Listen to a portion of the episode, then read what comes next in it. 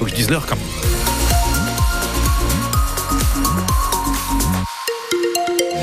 Coup d'œil bien sûr sur votre météo. Nous sommes toujours en vigilance jaune pour phénomène verglas, euh, neige aussi, même si Météo France nous dit que ce sera un ciel bleu et du soleil aujourd'hui. Température toujours euh, plutôt très fraîche entre moins 4 et moins 2 degrés ce matin, une maximale à 3 cet après-midi. On fera un point complet sur la météo après vos informations.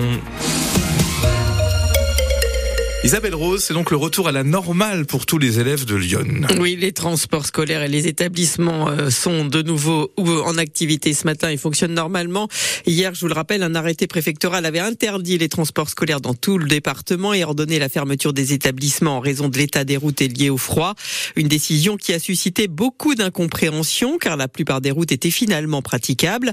Un principe de précaution rarement appliqué à l'échelle de tout un département, Renaud Candelier. Michel Aubert a été chauffeur de car pendant 30 ans dans Lyon et des arrêtés comme ça, il n'en a pas vu beaucoup. Je veux dire que c'est rare quand même, quoi. Euh, enfin, de, de, mémoire, moi j'ai dû en avoir deux, trois. Mais ça n'a rien d'exceptionnel aux yeux du Conseil régional gestionnaire des transports scolaires, estime le vice-président Michel Nonio. Le préfet de département peut interdire les circulations. C'est ce qui a été décidé dans Lyon.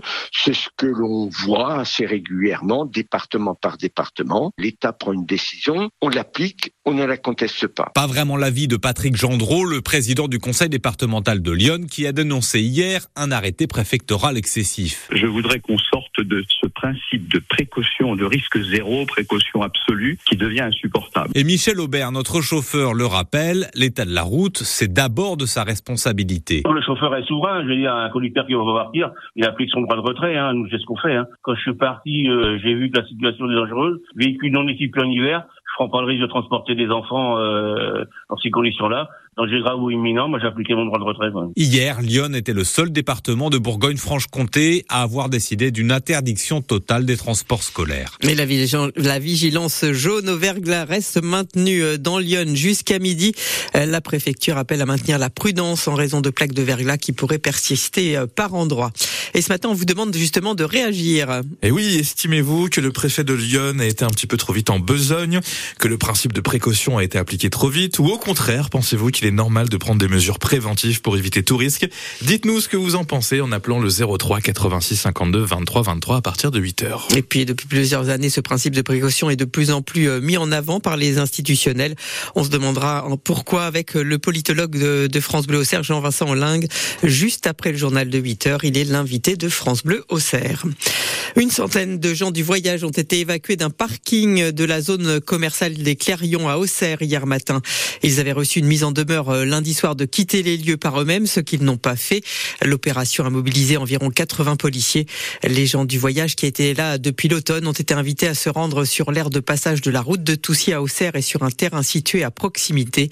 Je vous rappelle que l'agglomération du Grand Auxerrois n'a pas d'aire de grand passage comme la loi l'y oblige pourtant depuis les années 2000. Presque 6h04 sur France Bleu Auxerre, vous écoutez le journal d'Isabelle Rose. On reste à Auxerre avec une quarantaine de personnes qui ont manifesté hier devant l'hôtel de ville pour protester contre la fermeture de l'école des Brichères. Cette école maternelle accueille en ce moment 67 élèves, mais à la rentrée prochaine, ils devront rejoindre d'autres écoles de la ville, Henri Matisse, Renoir ou l'école Courbet. Les parents et les enseignants souhaitent que la ville reporte cette décision de fermeture, d'autant que selon le syndicat FSU, les élèves de l'école des Brichères bénéficient d'un accompagnement personnalisé dans le cadre du programme de réussite éducative de la ville. Gaël Châtelain, dont un enfant est scolarisé à l'école des Brichères, ne comprend pas la décision de la municipalité. On a été complètement mis au pied du mur parce que c'est vrai qu'on nous parle d'effectifs d'enfants sur Auxerre qui est en baisse. On parle d'effectifs, il y a 67 enfants. Qu'on a l'incompréhension pourquoi fermer cette école. Bah, rapidement compris les problématiques qui allaient euh, engendrer parce que les enfants envoyés en Matisse, donc en partant du point de centre de loisirs des Brichères, ça fait quand même une moyenne minimum d'un kilomètre 4 euh, pour les enfants pour aller à l'école maternelle. Si on compte pour les fratries, ça fait pour les petits bouts de chou en finale 2 km et demi à faire. Selon la ville d'Auxerre, les effectifs dans les écoles ont baissé de 134 élèves les deux dernières années. Une baisse de 44 enfants est encore annoncée pour la rentrée prochaine. Un homme de 25 ans condamné hier par le tribunal correctionnel d'Auxerre à 6 mois de prison ferme pour proxénétisme. Ce Paraguayen a été reconnu coupable d'aide, d'assistance et protection envers deux prostituées. Les faits se sont déroulés en octobre dernier dans un appartement au Serrois. Cet homme a déjà effectué presque la moitié de sa peine en détention provisoire et à l'issue euh, de cette peine, eh bien, il aura interdiction d'entrer sur le territoire français pendant 6 ans. Les liaisons par avion pour emmener des médecins du CHU de Dijon jusqu'au centre hospitalier de Nevers reprennent aujourd'hui après une pause pendant les vacances de Noël. Ce dispositif lancé par le maire de Nevers fêtera sa première année de mise en service à la fin du mois. L'objectif permettre euh, au centre hospitalier de Nevers, euh, sous-doté en médecins, de bénéficier des spécialistes de Dijon, mais aussi d'emmener euh, dans la préfecture de la Nièvre des médecins libéraux pour la journée en avion, donc ce qui n'est pas possible en voiture ou en train. Le stade Abbé Deschamps va bientôt pouvoir accueillir jusqu'à 20 000 spectateurs. Annoncé hier soir de Baptiste Malherbe à l'occasion de la cérémonie des vœux du club au Serrois. Le président exécutif de la GIA a annoncé officiellement un projet d'agrandissement de la tribune Louo et a également déclaré que le musée de la GIA ouvrira avant l'été au stade.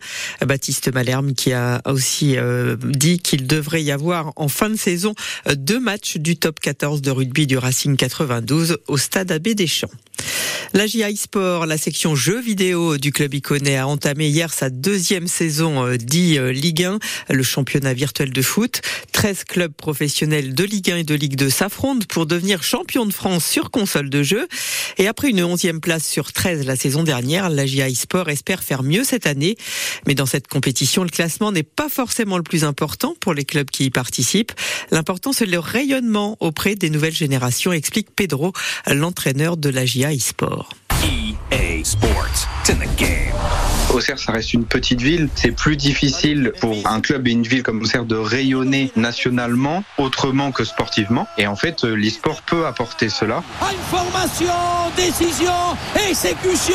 On sait très bien que dans les foyers où il y a des enfants, certains sont passionnés des jeux vidéo, en plus d'être passionnés du foot. Certaines générations ont un petit peu plus de mal à aller au stade. Eh ben, ça peut accrocher tous ces jeunes qui auraient peut-être envie de rester chez eux et au final, ben, papa euh, ou maman euh, aiment beaucoup la GIA, vont au stade, ben moi aussi je vais y aller, mais c'est aussi parce qu'en fait je vois qu'il y a une équipe e-sport. C'est somptueux ça apporte aussi une visibilité au niveau euh, ben, des jeunes du centre de formation qui euh, ben, identifient plus facilement Auxerre car euh, ils regardent les compétitions des IFC et donc ils voient la JOCR. Et ça finit au fond de filet, mais c'est ça aussi le foot, c'est marquer des buts alors que tu voulais faire autre chose ou que tu étais en train de Voilà. tomber.